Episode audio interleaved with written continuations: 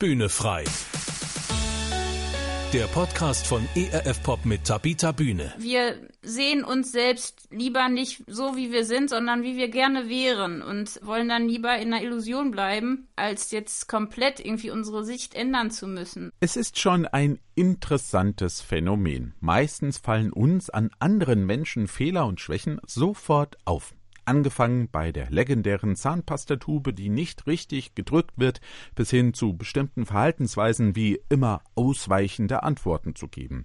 Doch was ist eigentlich, wenn wir uns selbst so verhalten? Fällt uns das selbst bei uns auf? Und wenn ja, was machen wir daraus? Und genau darüber wollen wir in dieser Ausgabe von Bühne frei reden. Dazu begrüßen Sie wie immer Tabita Bühne und Horst Gretschi.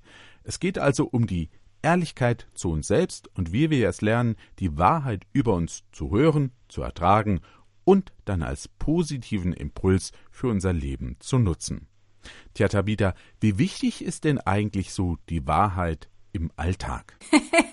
oh, ganz wichtig. Also ich habe das einmal erlebt beim Shoppen. Da war ich alleine unterwegs und, und wollte ein Kleid kaufen für einen bestimmten Anlass und ich hatte leider keine gute Freundin dabei und die Verkäuferin, die hat mir echt erzählt, das wird mir super stehen und es wäre ganz toll. Und dann, ähm, ja, habe ich es gekauft und zwei Tage später wurde ich von mehreren Leuten darauf hingewiesen, dass es doch sehr unvorteilhaft ist. Also es ist immer gut, wenn man jemanden hat, der einem die Wahrheit sagt. Ja, egal ob beim Friseur oder beim Shoppen generell, bei der Arbeit, in einer Beziehung. Ich glaube, ohne die Wahrheit kommen wir nicht weit. Und dann scheint es ganz gut zu sein, dass man jemanden eben hat, der von außen mal guckt und sagt, da solltest du was ändern. Warum sind wir denn eigentlich so blind dafür, uns selbst ähm, ja wahr anzuschauen, also ehrlich mit uns zu sein und unsere eigenen Defizite und Schwächen vielleicht eben nicht so zu sehen. Ja, ich glaube, das liegt daran, dass wir uns ja auch nicht riechen können. Ne? Also es gibt ja diesen Spruch, Spruch, dass man seinen eigenen Gestank nicht riechen kann, ähm, was ja auch irgendwo stimmt. Also ich glaube, wir, wir haben uns so an die Version gewöhnt, die wir glauben, dass wir da auch nur Bestätigung suchen. Also wir sehen uns selbst lieber nicht so, wie wir sind, sondern wie wir gerne wären und äh, wollen dann lieber in einer Illusion bleiben, als jetzt komplett irgendwie unsere Sicht ändern zu müssen. Also es ist im Grunde so, dass wir eigentlich immer nur nach Bestätigung für das suchen, was wir über uns selbst glauben.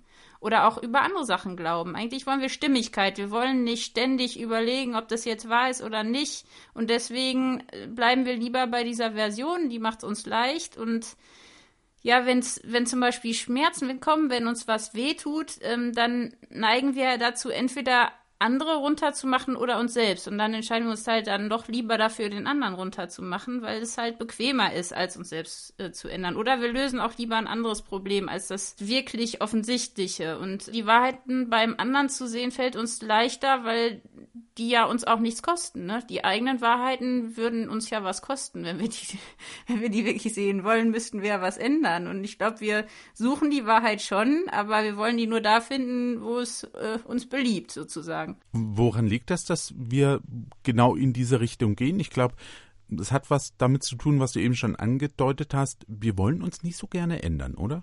Nö, wir wollen uns nicht gerne ändern und die Illusion gefällt uns auch besser. Und sich der Wahrheit zu stellen, heißt ja auch immer, sich verwundbar zu machen. Einzusehen, dass man falsch liegt. Vielleicht auch zu sehen, dass man über viele Jahre was nicht richtig gemacht hat oder dass man ja teilweise wirklich jahrelang etwas getan hat, was man jetzt auch nicht mehr rückgängig machen kann. Also es ist sehr verbunden mit, mit vielen Emotionen, mit, mit dem Blick auf sich selbst, mit der Bequemlichkeit auch. Also das, das mögen wir einfach nicht. Und unsere Wahrheit ist eh immer begrenzt. Also wir kennen nur Ausschnitte und die Wahrheit, die volle Wahrheit ist ja nie so ganz verfügbar. Und ich glaube, dann wollen wir lieber, ja, so eine geschönte Version haben und uns damit nicht so auseinandersetzen, weil das halt einfach für Arbeit sorgt. Und ich glaube, dass es aber auch viel damit zusammenhängt, dass wir vielleicht auch Wahrheit nicht gelernt haben, also mit Wahrheiten umzugehen, Wahrheiten auszusprechen. Es kommt ja auch darauf an, was für Dinge sind das? Also betreffen die mich oder betreffen die sogar meine ganze Familie, meine Vergangenheit, meine Zukunft? Mein ganzes Weltbild bricht vielleicht zusammen. Und das hängt viel auch mit Beziehungsfähigkeit, mit Vertrauen zusammen, mit offenen Augen. Also es gibt ja diesen Spruch aus Ungarn, dass die Wahrheit manchmal untergeht, aber nicht ertrinkt. Und ich glaube, wir verbringen viel Zeit damit, die Wahrheit immer runterzudrücken, äh, wegzudrücken, weil uns die einfach unangenehm ist. Und ja, die taucht zwar irgendwann auf, aber wir versuchen die so lange wie möglich von uns fernzuhalten, weil wir eben in der Situation einfacher mit der Lüge fahren als mit der Wahrheit. Also wir suchen dann den bequemeren Weg, glaube ich. Ja, das passiert uns allen immer wieder, fast jeden Tag, glaube ich sogar. Wie war denn das bei dir in deinem Leben? So mit dem Thema Wahrheit und den ehrlichen Blick auf dich selber. Uiuiui, ui, ui, eine große philosophische Frage.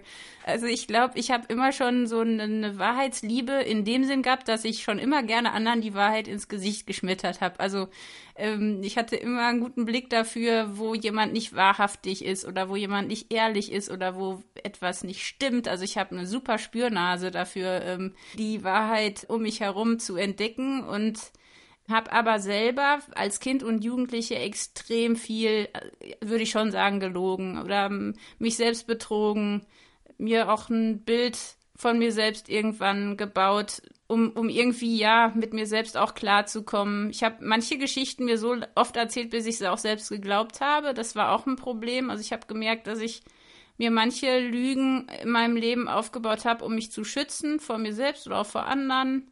Also es war schon so, dass ich die Wahrheit immer gesucht habe oder auch ja Menschen total mochte, die sie sehr ehrlich und authentisch sind und immer so sein wollte.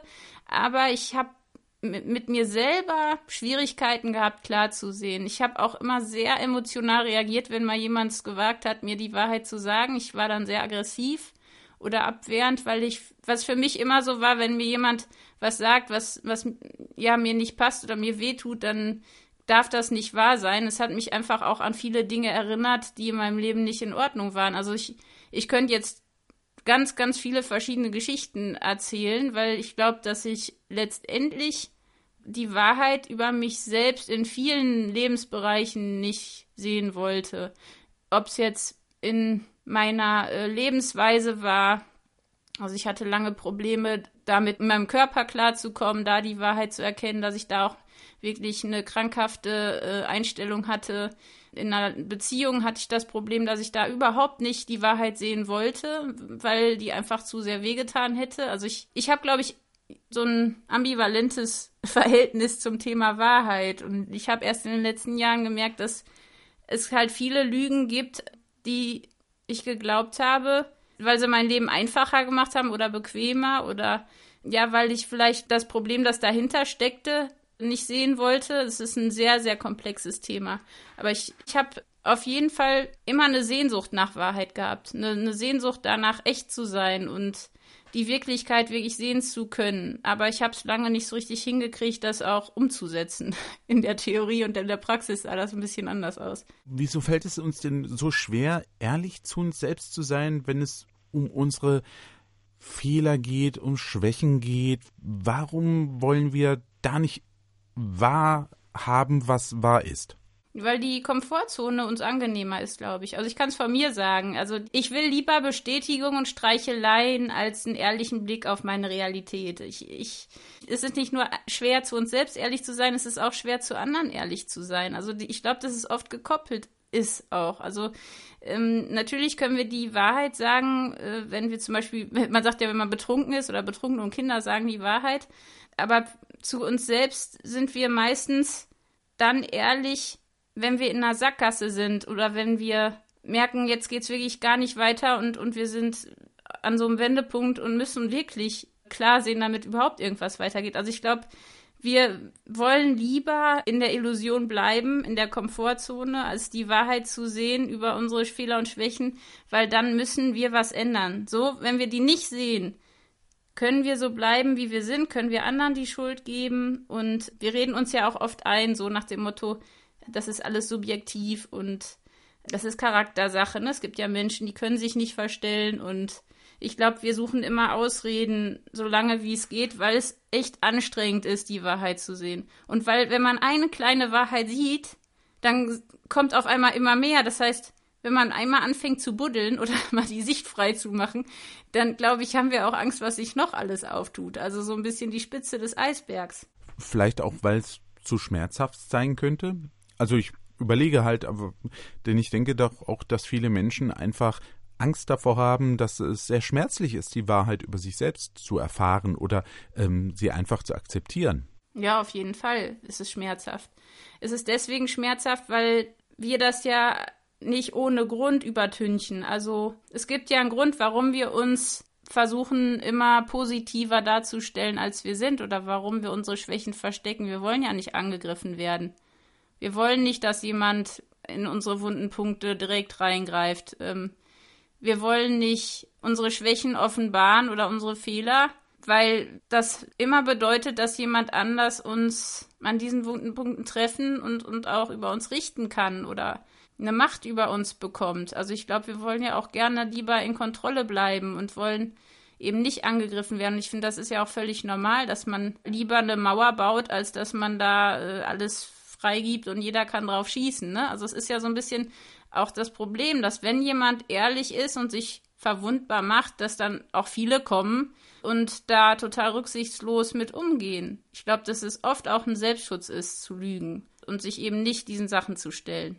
Und ich glaube, es sind auch viele Erfahrungen, die man gemacht hat, dass man, wenn man ehrlich ist, dass es eben nicht immer hilfreich ist oder dass man, wenn man sich seine Schwächen und Fehler eingesteht, dass das nicht immer dazu führt, dass alles gut wird und dass es nicht so ist, dass dann ja sofort dann eine gute Lösung kommt, sondern wir erleben eigentlich auch oft schon als Kind, äh, dass die Wahrheit zu sagen einen Preis kostet, der nicht so angenehm zu tragen. Es ist ja viel leichter zu lügen und erstmal damit kurzzeitig wegzukommen und keine Konsequenzen zu äh, tragen, als, als dass man die Wahrheit sagt und dann auch mit den Konsequenzen leben muss. Und ich glaube, diese, diese Erlebnisse wiederholen wir einfach, um dem aus dem Weg zu gehen weil wir eben äh, doch lieber in der Illusion, wie gesagt, bleiben oder in dieser Sicherheit bleiben, die es uns ermöglicht, eben äh, so weiterzumachen wie bisher. Ich sehe das ganz genauso wie du, also dass es äh, wahrscheinlich eben schlechte Erfahrungen auch sind, die man macht wenn man hm, sich ehrlich zeigt und selbstkritisch ist, das ist ja so ein, so ein Ausdruck dafür, ne? ich bin selbstkritisch, ich sage, dass man, da kommt man im Beruf zum Beispiel nicht sonderlich weit. Da muss man ja manchmal ein bisschen dicker auftragen, als es eigentlich berechtigt wäre. Ähm, ich glaube, das ist so ein bisschen so, ne? dass man sagt, hier. Ja, das stimmt schon. Andererseits glaube ich zum Beispiel, ich bin sehr selbstkritisch, aber auch oft nur deswegen, damit mich andere nicht kritisieren. Also wenn ich selbst meine Fehler und so sage, dann macht vielleicht ein anderer nicht, ne? Also das kann auch eine Form vom Selbstschutz sein, dass man selbstkritisch ist, entweder man ist es wirklich oder man, man nutzt es auch ein bisschen, um anderen zuvorzukommen. Und ich, ich glaube, also ich gebe dir recht, es ist auf jeden Fall nicht so einfach als, als selbstkritischer und ehrlicher und offener Mensch, äh, dass man dann nicht dann dauernd von allen möglichen Leuten noch optimiert und verändert wird. Das hängt aber auch oft damit zusammen, was man für einen Charakter hat. Also wenn man perfektionistisch veranlagt ist, dann glaube ich, ist man auch schneller selbstkritisch oder je nachdem, wie einen auch die Eltern erzogen haben oder wie die Prägung war, ich glaube, das spielt auch schon eine Rolle. Es gibt halt Familien, die sind extrem, also ich komme aus so einer Familie, wo man schon die Wahrheit hochhält und ähm, ständig sich die Wahrheit sagen muss. Das ist auch nicht immer einfach. Gerade für selbstkritische Menschen ist es schwer, wenn es dann noch ein Umfeld gibt, das einen dauernd sagt, was alles fehlt und immer nur guckt, wo ist noch eine Schwäche, wo ist noch ein Fehler, weil, weil das saugt einen richtig aus. Ne? Das macht einen nicht glücklich und es macht einen auch nicht äh, effektiver in der Arbeit, glaube ich. Bei dem, was du sagtest äh, über die Selbstkritik und äh, dass man anderen ja auch damit den Wind aus den Segeln nimmt, äh, an dieses Gedicht von Wilhelm Busch denken, dem Satiriker über die Selbstkritik, wo er am Schluss sagt, also wenn ich nur immer schön selbstkritisch über mich rede, kommt am Ende dabei raus, dass ich ganz toll bin. Das ist dann eben genau der Effekt. Ja. Ich stelle mich so selbst, ja, ähm, schlechter da, nur damit die anderen sagen, nee, nee, du bist ja ganz toll und was du alles kannst und so. Genau, genau, ja. Da, da macht man ja auch was vor. Aber, aber äh, Horst, da wüsste ich gerne mal in deinem Leben, gibt es eine Kritik, die dir geholfen hat und eine Kritik, die dich über eine lange Zeit eher ähm, geschwächt oder gekränkt hat? Wow, das ist eine spannende Frage. Ich kann mich noch sehr gut erinnern an eine Kritik, die ich mal bekommen habe nach einer Predigt die hat mir sehr, sehr geholfen. Das fand ich spannend, da war ich noch sehr jung, auch ähm, gerade fertig so mit dem Theologiestudium und da kam mal jemand und sagte, pass mal auf, folgendes. Das war eine super Kritik, ähm, weil ich merkte, oh, dem ist echt an mir gelegen, denn der sagte, du hast echt ein Talent, du kannst das, das ist spitze, aber beachte mal folgendes, dann machst du es noch viel, viel besser. Das fand mhm. ich richtig gut. Eine Kritik, die mich so richtig verletzt hat, im Moment fällt mir da nichts ein, muss ich zugeben.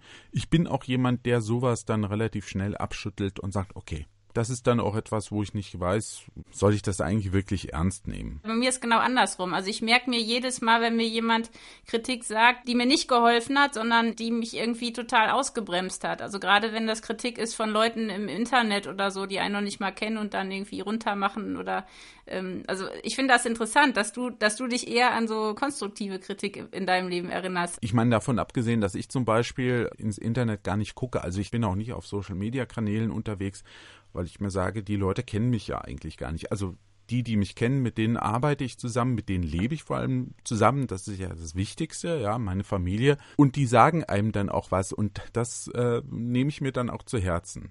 Ja, aber von Menschen, ja. die ich jetzt so gar nicht kenne und die mich eigentlich nicht wirklich kennen, weiß ich nicht. Also das muss man sich dann anhören.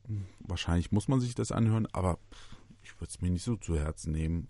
Zurück nochmal zu dir. Was hat dir denn eigentlich geholfen, einen Weg zu finden, ehrlicher mit dir selbst umzugehen und äh, die Wahrheit über dich gewissermaßen auch anzunehmen und ähm, besser darüber ja nachdenken zu können? Es ist tatsächlich so, dass ich immer ein bisschen mehr auf Mitgefühl und Sympathie äh, Wert gelegt habe als auf Ehrlichkeit, wenn es um mein eigenes Leben geht. Und, und es gab wenig Menschen, die das Recht hatten, mir den Finger wie ich mitten in die offene Wunde zu legen und, und die habe ich gemieden. Also ich glaube, der erste Schritt war, dass ich gemerkt habe, ich brauche Menschen, die mir einen ganz ungeschönten Blick auf die Wirklichkeit schenken und die mich aber lieb haben und denen das zu erlauben. Also ich habe tatsächlich Menschen in meinem Leben, die äh, sind sozusagen meine Wahrheitsminister, die die frage ich einfach offen. Wenn, wenn ich irgendwo was über mich höre, wenn mich jemand kritisiert, frage ich die, du stimmt das? Und die sagen mir dann wirklich, ob das stimmt oder nicht und helfen mir dann, die Dinge einzusortieren. Und ich glaube, das war für mich der erste Schritt, dass ich über diese Dinge gesprochen habe, über die Wahrheiten und Lügen in meinem Leben, dass ich darüber nachgedacht habe, dass ich überlegt habe, was sind denn die Wahrheiten, an denen ich nicht rütteln will, die wirklich die Säulen sind in meinem Leben, weil es auch unheimlich anstrengend ist. Weil wenn man einmal anfängt, aufzuräumen und die Lügen irgendwie zu entlarven, dann, dann hat man manchmal Angst, dass man noch viel mehr findet und irgendwie gar nicht mehr weiß, wo man wirklich steht. Und das hat ja auch viel mit Zweifeln zu tun und mit Ängsten und für mich war es sehr schwer, mich den Lügen, die ich über mich selbst glaube, die ich mir selbst auch eingeredet habe, die mir andere eingeredet haben, die überhaupt zu erkennen als solche, weil die mich auch in gewisser Maße geschützt haben jahrelang und dass ich dann wirklich rausgefunden habe, was ist denn die Angst? Also wenn ich lüge, dann mache ich es ja meist oder wenn ich mich selbst auch betrüge, dann, dann meist um mir Ärger zu sparen oder aus Bequemlichkeit, weil ich andere nicht verletzen will oder weil ich mich selber lieber in einem guten Licht präsentieren will. Und ich habe mich dann schon gefragt, äh,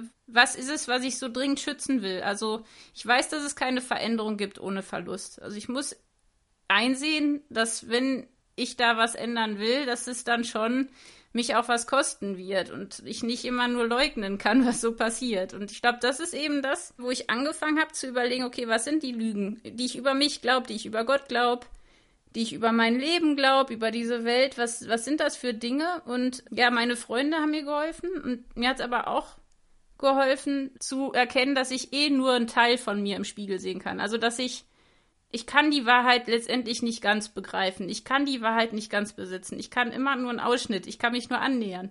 Und wirklich diesen Wunsch zu haben, mehr Wahrheiten zu sehen in meinem Leben und auch Gott darum zu bitten. Und letztendlich war es tatsächlich so, dass ich auch gerade jetzt als Christ gemerkt habe, ich habe die Wahrheit immer gesucht, also so als Ding. Ich will die Wahrheit suchen oder ich will die Wahrheit irgendwo für mich äh, erkennen die Wahrheit wird mich frei machen und so. Man sagt es ja, ne, die Wahrheit wird dich frei machen, aber letztendlich ist für mich die Wahrheit Jesus. Das ist eine Beziehung. Das ist, dass Gott mich lieb hat, dass er mich kennt, so wie ich bin, dass er mich erlöst hat von allem, dass, dass ich bei ihm komplett erkannt bin, also dass er mich besser kennt, als ich mich selber kenne. Und das hat auch viel, viel gelöst, dass ich einfach weiß, ich kann die Wahrheit eben nicht ganz erkennen und letztendlich kann ich mich nur wirklich auf Gott verlassen, dass er mir auch zeigt, wo ich vielleicht falsch unterwegs bin und, und wo es vielleicht Lebensfelder gibt, wo ich bis jetzt, bis heute noch lieber verschwommen sehe als klar. Und ich habe von Pascal einiges gelesen, das hat mir sehr geholfen. Da hat er gesagt, nichts gibt Sicherheit außer der Wahrheit, nichts gibt Ruhe als das ehrliche Suchen nach Wahrheit. Also das hat so bei mir ganz viel ausgelöst, dass ich angefangen habe, wirklich dafür zu beten, dass ich offene Augen und offene Ohren kriege und ein offenes Herz und dass ich wirklich auch Dinge annehmen möchte, also dass ich die Wahrheit suchen will. Aber für die Wahrheit, um die zu suchen, braucht man offene Augen, aber auch Licht. Also dass ich auch wirklich Hilfe suche und dass ich die Wahrheit auch wirklich lieben will. Also es ist ja wirklich so, dass es manchmal schwer ist, die Wahrheit zu finden, weil es so viele Lügen gibt und man gar nicht weiß, wo man anfangen soll. Und ähm, ich glaube tatsächlich, dass es stimmt, dass man die Wahrheit nicht erkennen kann, wenn man sie nicht liebt oder lieben will. Also auch wirklich eine positive Einstellung dazu zu finden. Und ähm, das hat mir extrem geholfen. Also, dass ich die Wahrheit immer nur in Verbindung mit Liebe als heilsam empfinde. Dass mir das nichts bringt, wenn jemand mir die Wahrheit ins Gesicht spuckt, aber nicht gleichzeitig mich lieb hat. Und genauso bringt es nichts, wenn ich jemandem die Wahrheit sage und das nicht mit Liebe tue. Also, dass auch nur in Kombination Heilung möglich ist. Und aber es gibt, wie gesagt, auch sicherlich noch viele Dinge, die ich jetzt immer noch nicht sehe. Und ich hoffe und bete halt wirklich, ähm, dass ich da offene Augen für habe, weil ich glaube, dass die Wahrheit wirklich frei machen kann.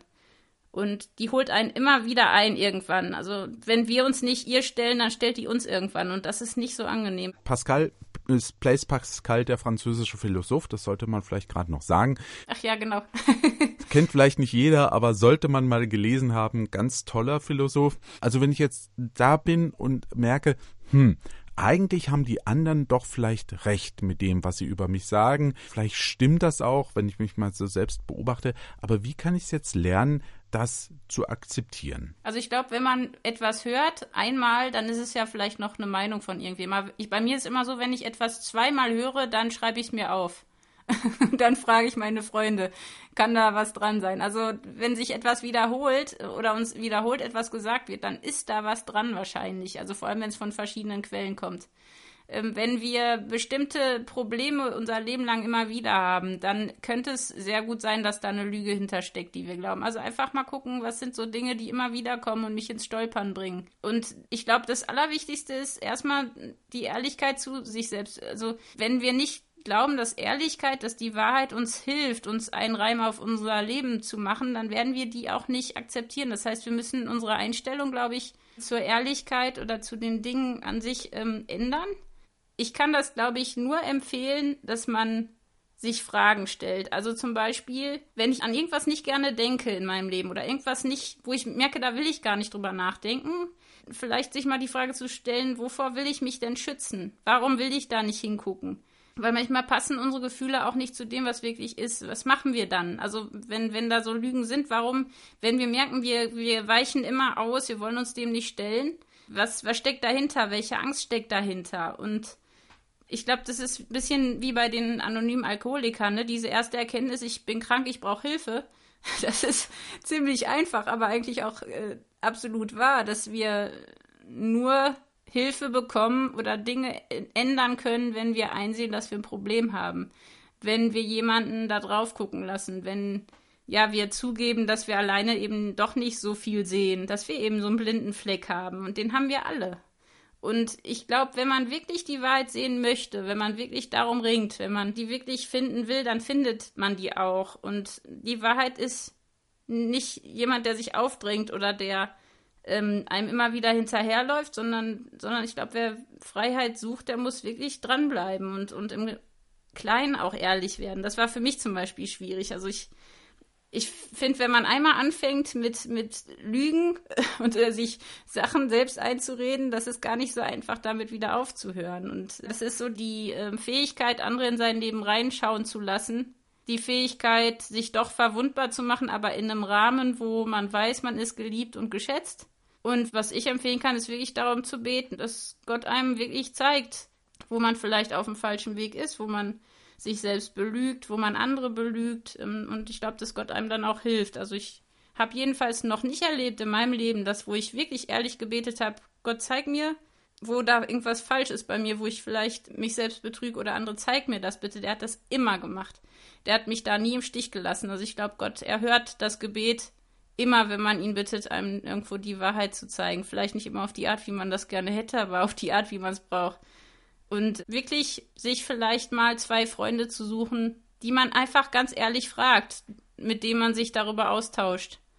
Und ich finde, es ist immer einfacher, wenn man das gegenseitig macht. Also ähm, bei mir ist es zum Beispiel so, dass ich wirklich drei Menschen habe, die ich fragen kann und die mich aber auch fragen. Und dann ist es wieder so eine Ausgeglichenheit, dass man weiß, ich kenne die wunden Punkte des anderen und er kennt meine und ich werde mich hüten, die irgendwie ähm, auszunutzen oder da reinzustechen, sondern ich will meine Finger in die wunden Punkte von anderen nur dann legen, wenn ich wirklich zur Heilung beitragen kann, wenn ich helfen kann und nicht nur, weil ich jetzt äh, so einen Drang habe, die Wahrheit zu sagen. Also wenn wir die Wahrheit in unserem eigenen Leben zulassen können, dann liegt das daran, dass wir wirklich wissen, die wird uns nicht kaputt machen, sondern die wird uns helfen. Und das ist wieder so eine Einstellungssache.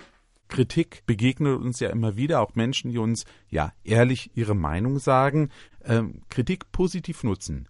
Wie mache ich das? Ich glaube, wenn man ein Mensch ist, der nicht so leicht damit umgehen kann, wenn er kritisiert wird, also wenn man sehr viel darauf achtet, dass man Sympathie bekommt und Bestätigung und positive Resonanz, dann hilft vielleicht dieser Spruch, dass Ehrlichkeit eine stärkere Arznei ist als Sympathie. Weil Sympathie ist vielleicht tröstlich, aber die übertüncht nur die Realität. Also die Einstellung dazu zu ändern, dass Kritik uns nicht immer nur wehtut, sondern Kritik kann uns wirklich voranbringen. Also ich kenne wirklich einige Geschichten von Menschen, die haben zur richtigen Zeit von der richtigen Person ein Wort bekommen, das schon ans Eingemachte ging, aber die haben danach wirklich eine Komplettdrehung hingekriegt und ein ganz tolles Leben geführt, weil es eben einen Mensch gab, der mutig genug war zu sagen, hör mal, du bist gerade völlig auf dem falschen Dampfer und machst gerade total den Quatsch.